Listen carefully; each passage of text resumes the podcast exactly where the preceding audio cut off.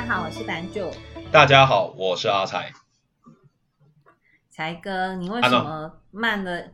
你不止慢半拍，你慢了一拍半才回答我。哎，我要酝酿一下我的元气。Anki 的 Scar，你的元气最近不好吗？呃、中秋节快到啦。我觉得今年的中秋节还蛮可怕的耶。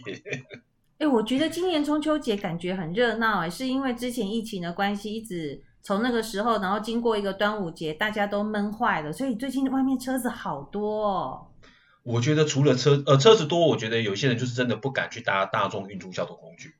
好的一个，第二个，大家最近真的都已经回到原单位去上班了。之前什么异地的啊、分流的啊，现在大家都回去了。哎，没有哦，你知道我们另外一家关系企业其实还有蛮多人居家办公的耶。真的还假的？真的啊，真的啊，因为我那天打给某大主管啊，然后就是我拨他的分机，他大我大概等他那个分机响了两分钟吧，因为我本来想要挂断，后来我很不死心，我就一直等，我就想说看你什么时候会接，或者是看你的助理或秘书什么时候会接，果然他就接起来了，然后我就说，哎，不好意思，请问你有上班吗？他跟我说啊，不好意思，我在居家。哇。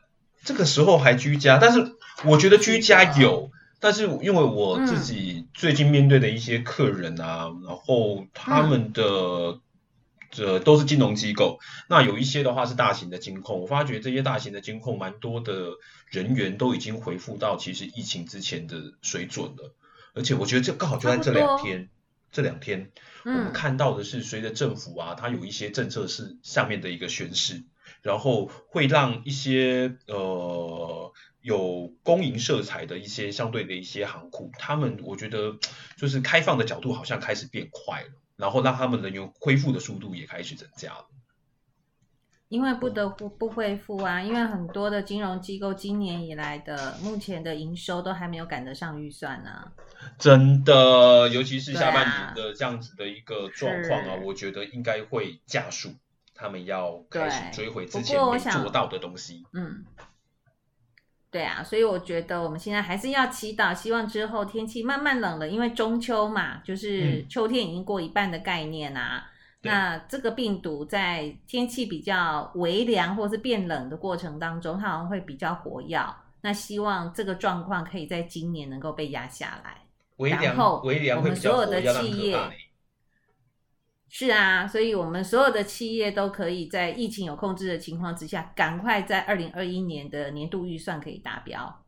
我觉得好难哦，怎么我怎么比较悲观一点，你知道吗？这没办法，我们是可以悲观啊，但是希望其他的产业、其他的企业都可以不要像我们一样，这样不是很好吗？不会啊，我觉得就是短期之间，我们说或许受到一些冲击，但是其实今年的金融市场。假如你平常都有听版主的金融周报的话，你、嗯、我会觉得其实金融的今年的市场相对来说，除了几个比较呃因为政策而受到影响的国家，OK 比较辛苦一些些，但是像一些欧美的一个股市，或者是像一些比较大众的一个产业，其实今年的一个表现相对来说还是亮眼的。啊，对啊，可是就会有人说，因为从二零二零年的大概三月底四月一直亮眼到现在嘛，对，那是不是在这个时候，因为像中国的部分就非常的明显，它现在出现的一些经济数字其实开始往下滑，那往下滑其实不是不是景气已经到了一个瓶颈，而是因为已经碰到去年高基期的地方了。那中国本来在这一波疫情的循环就跟其他国家不太一样。所以接着就会是美国，然后再来可能像欧洲啊，maybe 像新兴市场的部分，其实都有陆陆续续会发生这个情况。所以你知道吗，版主，我就在这一个礼拜，嗯、因为我受到另外一个金融同业的一个邀约，希望我在他们的一个平台开了一个户，他就说麻烦你一定要帮我捧个场一下。你猜猜我我这一个礼拜我就下哪一种标的？你哦，我想一下，我知道。你说。黄金，唔对，那是中国。啊，我觉得我这个人好反骨哦。不会啊，哎，你知道吗？因为你讲到中国，我现在非常的有感，因为我今天下午才跟我们那个中国的操盘手是合录了一段影片。了解，对，他非常的有信心。他其实我觉得他的思维逻辑是跟人家不太一样的。那我、嗯、我问你哦，你投资中国的部分，嗯、你是不是都希望能够波段操作，对不对？不要。那你是？其实其实我这一次之所以会放中国，其实就只有一个理由，因为我觉得短期之间因为政策的冲击跟影响，嗯、当这些政策的冲击跟影响消除之后，嗯、这个国家的体制角度状况还是好的，不要有什么地缘政治的风险，嗯、我相信它会慢慢恢复到它应该有的价值，所以我可能不会是一个很短期之间的操作。Okay. 那当然，我投入的资金我可能就会分做几个波段，慢慢的去做介入。哦，好哦，那我想中国的投资，我今天在跟他讨论这个瑞高的过程当中啊，其实我还从他身上看到很多不同的思维。嗯、我想在这个下个礼拜的版主周报，我可以拿来跟大家分享一下。好，可以请大家稍微期待一下，因为我觉得近期的一个中国啊，真的是让我又爱又恨。嗯、呃，我爱的地方是他好好不容易近期的市场，全世界大概就只有他回的比较严重。第二个就是它政策上面的一个影响，真的蛮多的。像近期不管是对教育产业的打击，嗯、或者是对房地产调控所造成的一些违约事件，或接下来准备要造成的一个冲击。OK，第三个，它禁止了打电动这件事情，我们上次有谈过了，对不对？对呀、啊。好，我其实我最气它的地方，就是它限制的一些虚拟货币或者是一些数字货币的使用。嗯哼。因为它这样子的造成的冲击跟影响，让我最近想要去投资以太币或者是比特币的那个动能稍微降低了非常非常的多。很好啊，其实我们在之前在讲 NFT 的时候，有一某一段时间比特币涨很快嘛，是。但是在现在往前推的一个礼拜，比特币其实跌还蛮多的。不只是比特币，其实像呃以太币，我们那个时候我记得我们录音的那一天是三千八。是，然后隔其实隔了不到一个礼拜的时间，它就快速的回落到三千二，然后当然这两天又回到了三千三、三千四。我觉得它的波动啊，会有一点让人家望之却步。但是还记得我们上次讲 N、嗯、呃元宇宙跟 N NFT 的时候，你有问过 April 跟我一个问题：为什么 NFT 要一定要建呃建构在整个以太币基础的以太坊上面吗？是有好，小弟刚好就在这几天，其实花了一点时间哦，去研究了一下这个东西。我觉得不研究还好，研究完之后，我就会发现，其实在过去这两年到三年里面，国外发生了这么大的事情，但是我们在台湾居然都以为像这样子的以太币或者是比特币，只是一个单纯的数位化货币的投资而已。我觉得没有，他们正在建构一个我们不所不知道的世界。好哦，所以今天才哥要跟我们分享我们不知道的世界吗？我们不知道的世界，我觉得可以这么说，因为呃，像我们当初一开始我们在聊比特币的时候，大家都知道它可能就是一个数位化的货币，它建构在整个区块链的基础上面，对，对不对？那区块链当然有几个比较重要的特性，第一个去中心化，第二个不可被篡改，第三个它是公开透明的，这个大家都清楚，没错吧？那比特币有没有发行的上限？版主？版主，你说话，你说话，你说。嗯，这句话我觉得有陷阱，有没有上限？有，有上限。好，那它的上限，对，总发行量是多少？我不知道，但我知道有上限。您猜猜，您猜猜是多少？我没办法猜啊，那个好因为那个数额没两千一百万，它就是两千一百万枚，所以它的上限就是两千一百万。嗯、发行到这个数额之后。比特币就不会再产生了，但是为了要延续这个，拼命的挖矿，大家都拼命的挖矿，因为其实矿其实近期的报酬率的状况不错，但是为了延续这整个比特币，嗯、它的数量是有限的，因此它会有一个挖矿数量减半这样子的一个机制。好、哦，那预估呃上上次第一次挖矿数量减半在二零一二年，二零一二年，好、哦，那这一次是在二零二零年。嗯我们预期在二零一四年，所有的比特币全部都被挖完。二零二四年，二二零四零年，二零四年，二零四零年，因为你刚刚讲二零一四年，我说错了，二一四零年，二一四二一四零年，那还有很久啊，啥子年？我们的下辈子跟下下辈子吧。对，没有错。好，嗯、因为我我们每次谈到这个的时候啊，我们都会谈到比特币，但是我们上次谈 NFT 的时候，你会发现，在近期所有的讨论的焦点都在以太币的身上，不在比特币的身上。那最主要的原因就在一个东西，它叫以太坊。嗯哼，以太坊。以太币跟以太坊其实是完两个完全截然不同的东西。我建议你可以这样子想，哦、嗯，按照列哦想，你哦你你你哦，就是原来我过去的观念是错的，所以我哦了一声。是，那你过去的观念，你认为以太坊是什么东西？过去的观念，我认为以太币是以太坊生出来的其中一个系列的货币。以太币是以太坊生出来一个系列的货币，呃，其实也可以这样子说，但是就整个定义上来看的话，以太坊它其实就是一个去中心化的交易平台，或者是软体的开发平台，它其实是一个平台，你任何一个人你都可以在上面撰写程式，或者是使用里面的相关的区块链技术。是，但但是你要在以太坊里面去使用这些东西，你必须付出一些专属的货币，就是以太币。嗯、那大家都会觉得很好玩，就像你上次问我们的，那请问一下，我也可以在比特币的区块链里面去做这些事情啊？那为什么我一定要去挑以太坊、嗯、？OK，最主要的原因哦，就是以太坊上面它可以建立各式各类的软体服务。跟比特币去做比较的话，其实以太坊的兼容性比较好，也更容易使在日日常的生活呃生活里面。那假如用你可以理解的一个话语来说的话，嗯、你知道手机有两套系统，嗯、对不对？iOS 跟 Android 是。那你觉得哪一个系统其实是比较容易被软体使用的？被软体使用应该 Android 吧？为什么 Android 比较容易被使用？因为各家的厂手机厂牌都在用它，你有没有发现？就是它的广泛性会比较大。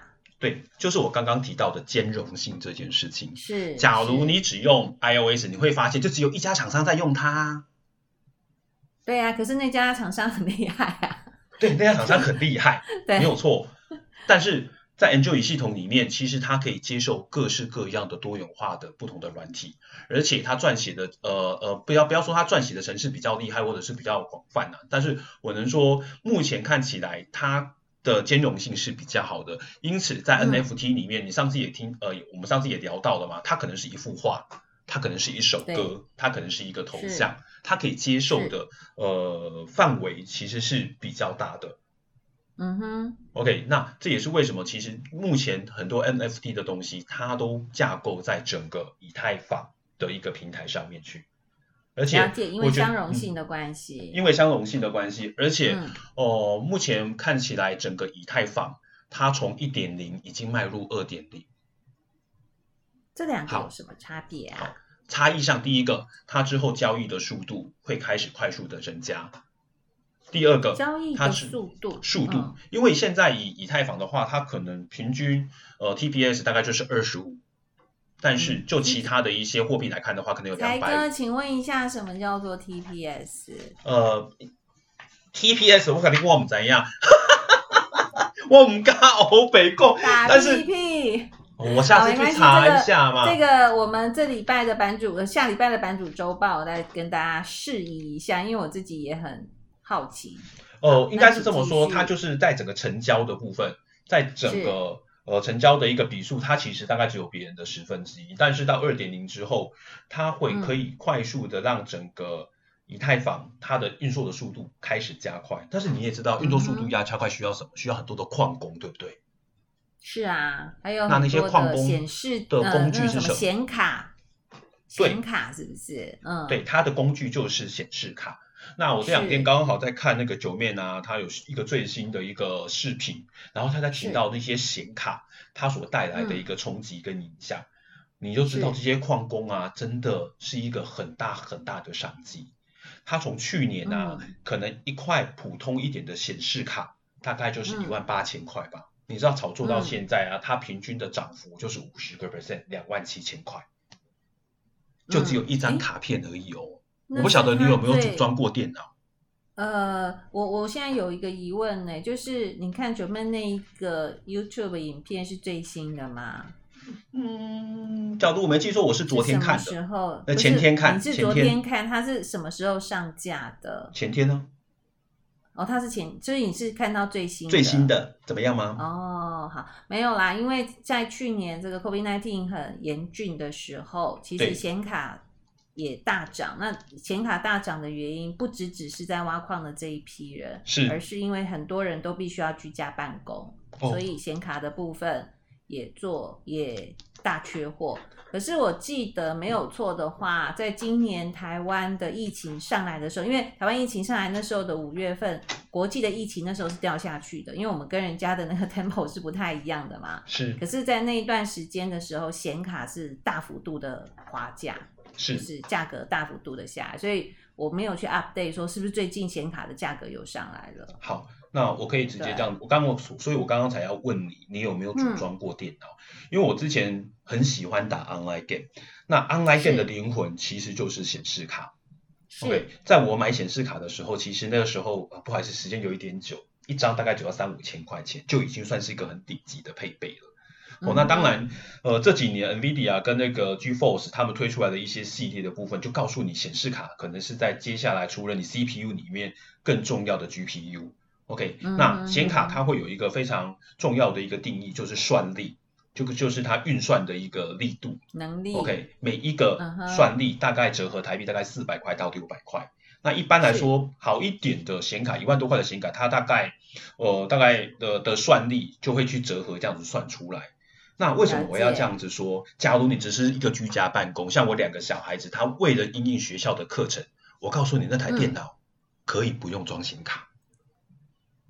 嗯哼，是，因为顶多就是你的画面很多格子而已，那其实不会到对你造成太多的冲击。通常你会需要高端的显卡，嗯，就是你要玩一些比较高级的游戏，或者是显示度要好的游戏，才会需要那样子的东西。可是才哥，我我有一个疑问呢，就是像你们比较懂，或者是男生可能在这边这方面是比较懂的，所以你们会知道说，哎，哪些东西可能不需要到高规的配备嘛？那像我们女生，我们今天去三创好了，或去光华商场要买一台 MB，或者是要请人家帮我们组装，对，那一定就是我要这个这个这个这个什么功能，然后你帮我弄，嗯、对，所以其实老实说，它里面。装了多高档的显卡，或者是有没有装到什么样规格显卡，我根本就不知道。OK，因为下次你你去三创看他们的电脑的时候，嗯，你就会发现他们最近很人性化，因为有很多人跟你有一模一样的疑问，所以他会跟你说：来，我们这边有穷学生套餐 A，富学生套餐 B，还有纨绔子弟 C。C，真的、哦？为什么纨绔子弟 C？、哦、你知道吗？因为他知道他压根不用来学习，用来打电动，所以他那台规格特别好。那现在大家都 都买 C 了吧？呃，有可能呢，有可能，有可能。而且就、啊、就 notebook 来看的话，因为它很多都是原原厂的一个配备，那你你你能加装的东西其实不太多。嗯、像我们刚刚说的那样状况啊，比较容易发生在桌机的一个情形里面。OK，因为你一定会有一个特定的需求，所以你下次去三创的时候，你你可以先问他，因为你并不会只问一家，你通常会货比三家。那你比完三家之后，其实价格大概就落在那边了，你我觉得落差不会太大。但是假如你问一家，嗯、可能你煮出来两万块，另外一家报个两万八，你就知道第二家在骗你，知道吗？因为你的菜单都有。好，我想请问一下，像你刚刚讲的 A、B、C 三种不同的套餐啊，那像我们你刚刚讲显卡的这个部分是。B 套餐才以上就会装到这种显卡，还是 C 套餐才会装？那种一万八千多块的要到 C 套餐了，要到 C 套餐了。要到 C 套餐，所以 A 套餐很便宜吗？很便宜啊！其实，假如你真的阳春只是为了上课而使用、哦、那些东西，其实对你不会有太多的冲击的。了解。对，但是到 C 套餐的部分的话，它的画质真的就是不一样，运、嗯、作出来的流畅度就不一样。了解，了解。那打电动的一定是想要 C 套餐呢、啊？一定的啊！你想一想哦、啊，你在同样的一个虚拟世界里面，你发觉你要跟对方对战，嗯、当你要拔刀的那一刹那，对方的刀已经架在你脖子上，你会不会心情不好？不会啊。为什么不会？这有什么好心情不好的？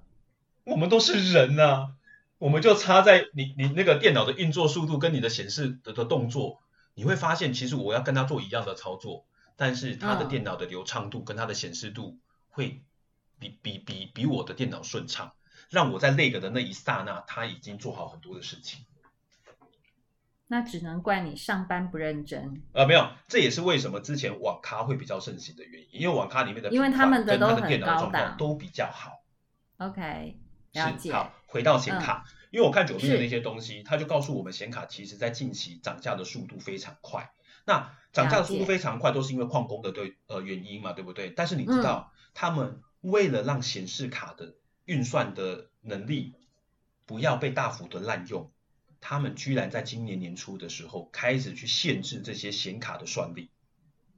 嗯哼，假如你原本可以发挥六十的算力，在今年因为被限制住了，所以你的算力变成四十，所以自然而然你的价格就会开始慢慢被压下来。哦，那这样子你挖矿的速度就会变慢啊？变慢啊，没错吧？但是你知道它就针对谁吗？它是针对挖矿的人吗？它是针对以太币，因为每一个区块链它的运算的逻辑是不一样的，它这次算力的限制主要就针对以太币的运算。因为他也看好这个货币之后所带来的相对的一个商机，所以他想要把这个商机拉长时间。他不想要再不是他不想要再因为以太币让他的显卡的价格被大幅度的翻扬。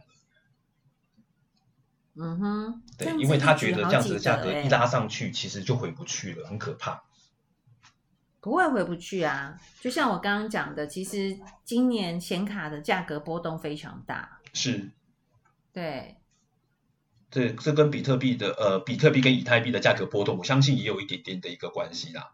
那回到我们刚刚提的那个以太币的一个状况哦，因为比较多人会总觉得以太币跟比特币都是一样的东西啊，它到底的差异性在哪里？我们刚刚已经提了一个发行的数量，对不对？第二个，我们来讲它的定位，好不好？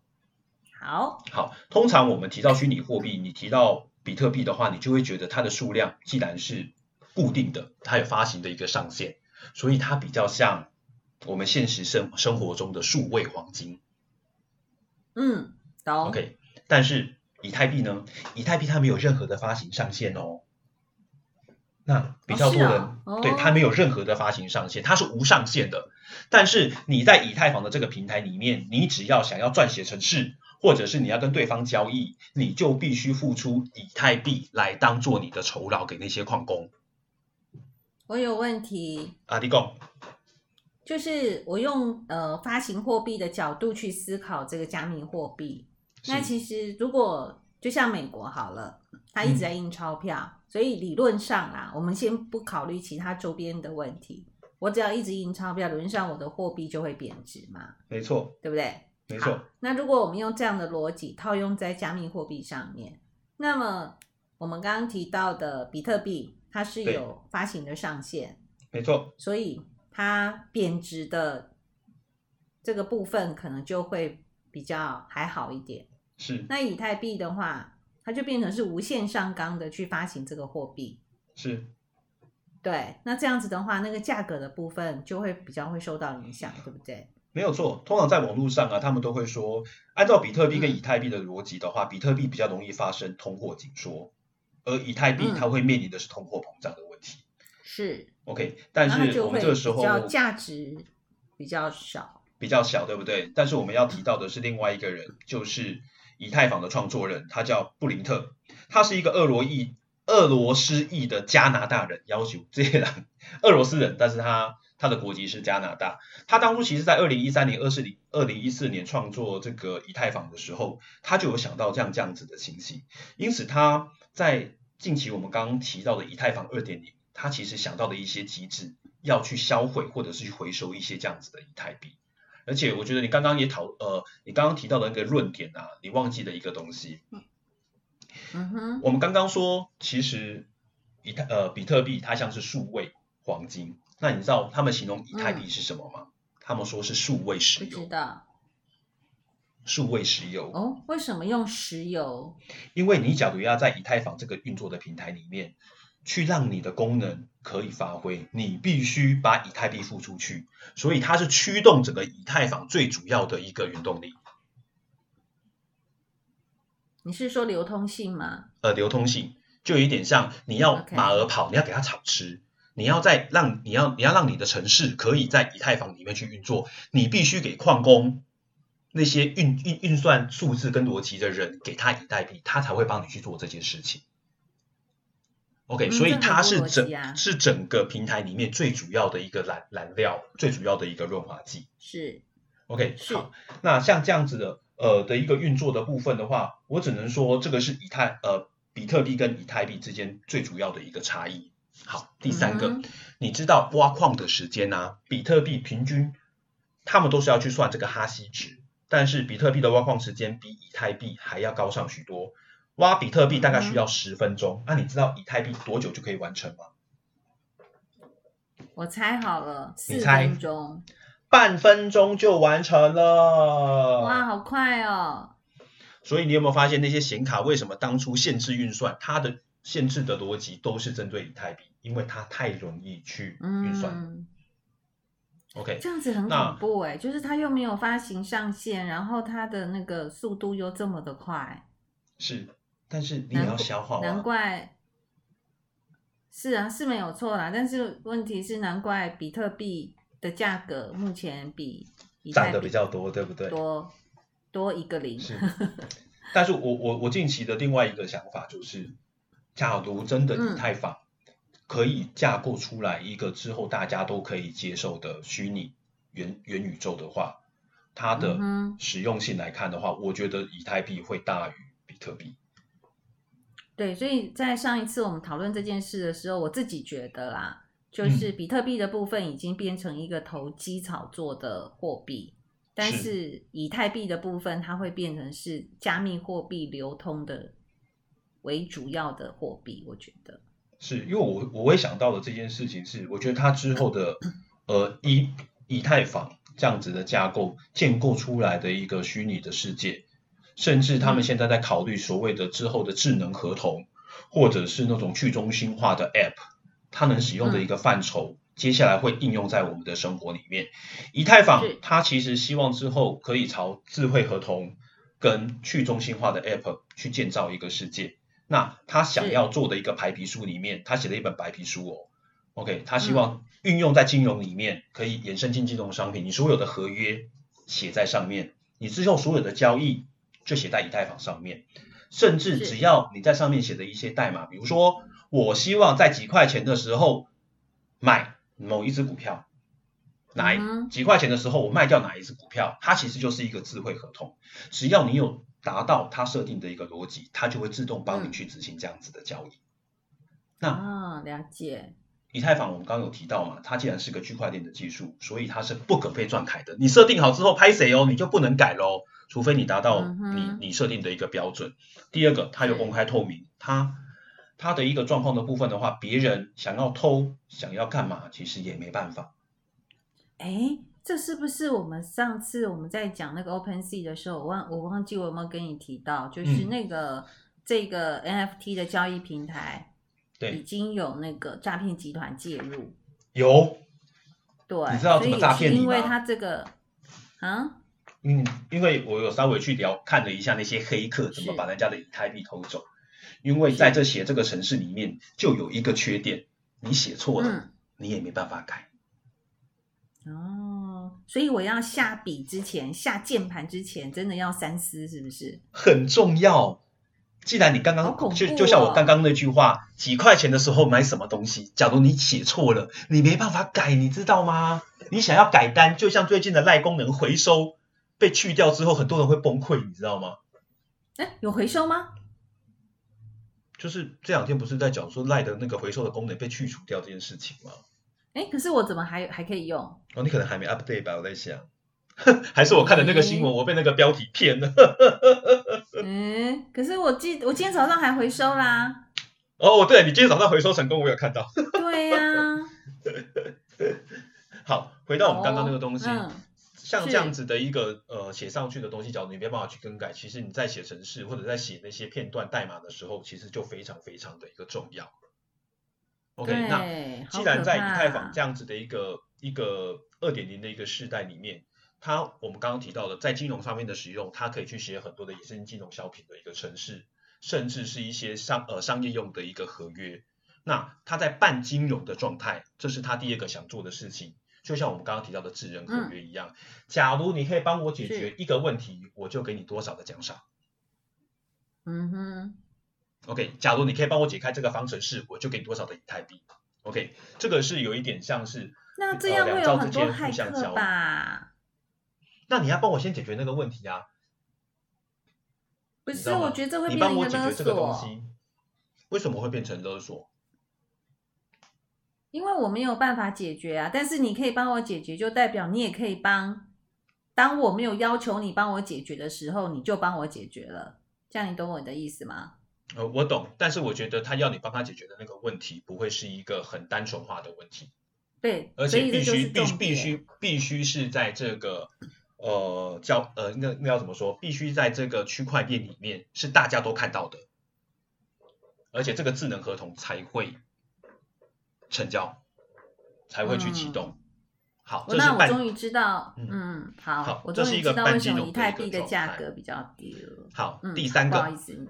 是第三个，它可以用来投票。投票选总统吗？我跟你说，你在之前投票的时候，嗯、你会不会觉得有很多的票其实是做出来的？这句话有陷阱，我不想回答你。你为什么要这样子？好，我要告我，我再重新说一次，你会不会在很多次的选举里面，你觉得你的选票或者是每一个人的选票，通常都会有一些疑问？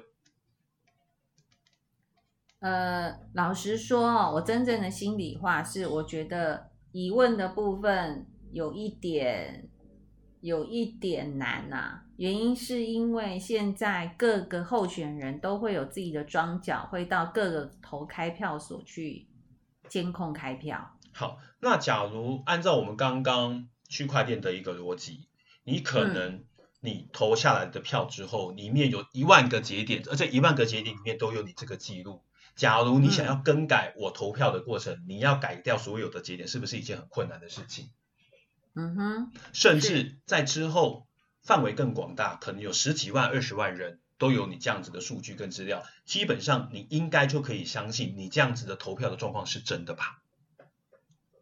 嗯哼，那把这样子的技术用在投票，甚至是用在一些表决上面、一些非金融的服务上面。嗯哼，OK，你会不会更安心？我会不会更安心哦？甚至这么说好了，嗯、政府会不会希望把这样子的技术拿出来使用，嗯、让那些投票的人更安心？不会，不会。你买些虚工，怪怪，你也搞我骗？不是，因为其实我们话说回来啊，在去年那个美国总统选举的时候，其实他们在。对，就是不管是电子投票、通讯投票，都有很多大家觉得可能有机会去作弊的地方。是，对。那如果站在真正政治的角度去思量这件事情的话，有很多的地方你做的越模糊，好像越好，不见得对，对，不对自己不见得不好。是，我知道。对，OK。嗯但是我觉得，像我们刚刚提到的这些东西，其实就只是一直在诉求，其实区区块链对我们之后生活的造成的一些改变。那好好使用像这样子的一个技术，或许会让一些合约，或者是让一些投票技术，甚至是一些解决问题的方法更为灵活一些些而已。嗯，了解了。好的，那我们刚刚提了这么多的一个以太坊跟以太币。呃，我想下一次我想要做的一件事情，就是其实我已经去研究好它的一个开交易的一个平台。那所以你要开始投资以太币了吗？我我觉得我这几天看完整个以太坊跟以太币的以以太币的运作的一个逻辑，以及 NVIDIA 对它的防范，不得不让我想要去投资它一下。好哦，所以你之后的节目会来跟我们分享一下你投资以太币的心得。我会想要分享一下我开完以太币的一个账户的，它我可能会开一到两个平台，开完之后我在里面可能使用线上刷卡，或者是呃第三方支付，甚至是汇款的一个方式。假如像这样子的一个平台各各个使用的一个优缺点，我觉得我下次可以跟大家分享一下。好哦，好期待哦！因为其实我也很想要去投资加密货币，只是说是第一个之前的价格真的冲太高了，那冲太高之后，现在大幅度震荡期嘛。嗯，没错。所以我也一直也在想说，哎，找个机会把户头开好，等到震荡期震荡期结束之后，整个价格回归到真正的价值，那时候就可以进场来投资了。没错，而且啊，我们刚刚少提了一点，嗯、比特币跟以太币啊，它的发行单位不同。嗯比特币最小的单位，它叫 Satoshi，Satoshi，奇怪，怎怎么很像日文，对不对？我跟你讲，它的拼音就叫 S A T O S H I，Satoshi。我我突然间好想吃生鱼片啊，很想吃沙西米，对不对？哎，比特币不要这样子啊！中本聪是不是日本人？是啊，对不对？他会不会是那天饿的时候把最小单位用成这个？不要这样，人家没有那么肤浅。好，那我要告诉你的是，比特币最小单位，一个比特币跟它的最小单位的 Satoshi 是十的八次方。哇，好哦。好，那以太币最小的单位，单位叫 Wei，W-E-I，它更可怕，嗯、它一个以太币等于十的十八次方的 Wei。哇哦，好，好哦，所以它的一个计价的一个发行单位其实不太一样，而且它有很多个单位要大家后续去做运用。嗯、因为我在想说，最近刚好它的一个价格，假如真的有机会回到三千，甚至是三千以下的话，这个时间点我觉得进场，反正就当做一个中长期投资喽。假如短期之间用不到，嗯、或许它中长期带给我们的一个效益，可能也不会太差。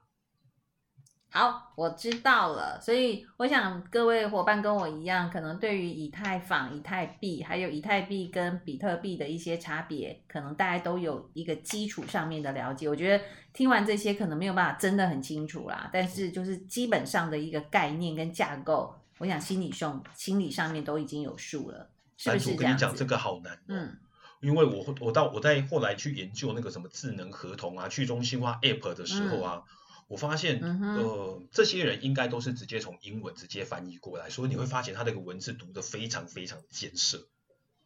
就叫你小时候要念好英文吧。你放心，下次遇到这种文章，我就直接传给你好了。然后、哦、我会帮你转给另外一位版主。哎，另外一位版主很厉害，是不是？啊，对对对对对.就是昨天中午打电话给我的那一位。我来看，哎，他有在挖矿哎。我觉得最近挖矿的报酬率不太差，只要、呃、我他已经挖很久了，呃，已经挖很久，嗯，好他挖很久了。他们之前呃，其实那那一集我在看九 N 的那一集，他都说他们假如你假如啊，在两年前你买的一台电脑是为了用来打电动的，而且你的显卡其实是没有被限制算力的话，嗯、你到现在把那张显卡卖掉，你还可以再买一台新的电脑。嗯哇，涨这么多啊！对，有一些显卡没有限制，其实足足涨了将近一倍以上，你就知道挖矿所带来的一个风潮跟它的一个需求了。哎、欸，我真的觉得世界真的是无远弗届耶！这么一直在创新的东西，你只要找到当中一个商机，真的都有赚钱的机会。是，我觉得就像我刚刚跟你提到的班主，我觉得近期其实在国外，尤其是在这个整个虚拟世界，或者是在这个。嗯呃，区块链的世界里面正发生了一个我们所不知道的革命，但是我发觉台湾真的只有少部分的人真的去正视这些问题。为什么说正视这些问题？因为哦、呃，我看到了很多的一个文章跟很多的一个视频，他们真的翻译出来真的都是要英文翻，而且他没有好好的去了解里面真正的一个用意，导致于我看得很辛苦。不过真的很谢谢你，也带给我们这么多很新很新的一些资讯。那我觉得，其实这个这件事情又要回归到台湾的媒体啊，因为我觉得台湾的新闻台真的是都在报一些就是可以吸收视率的东西，但是你看我们现在新闻台只有某一两台真的有国际观，真的去探讨国外的一些时事啊，或者是政治层面的东西。但我就让我一直想到，就是那个时候那个明末清初。呃，就应该是就是呃清末民初的时候，那个明末清初，清末明清末民初啦，民国初年，呃，清朝那个时候，那个时候海外刚好在发生他们的工业革命，嗯、然后他们在如火如荼的在改变他们的生活跟他们的一个世界，但是我们还是在我们的旧有的一个思维里面去，嗯，做我们自己本身的一个内部的一个斗争，我觉得这个真的还蛮可惜的，尤其是在那个时候。那个时候资讯是被封锁的啦，而且那时候资讯没有像现在无远弗届。但是现在你只要愿意花一些时间，愿意把你的脑袋跟你的手跟你的目光从不管是追剧啊，或者是从电玩上面移开，其实你真的可以获得到很多新的东西。是的，把你的电动关起来，嗯、打开其他的频道，你会有不同的视野。请问是什么频道？晚上十二点再说啊！不，不要乱说话啦。好啦，那我们今天节目就先到这边，很期待之后才哥带给我们他以太币投资的心得哦。好哦，那我们下次再见喽。OK，拜拜。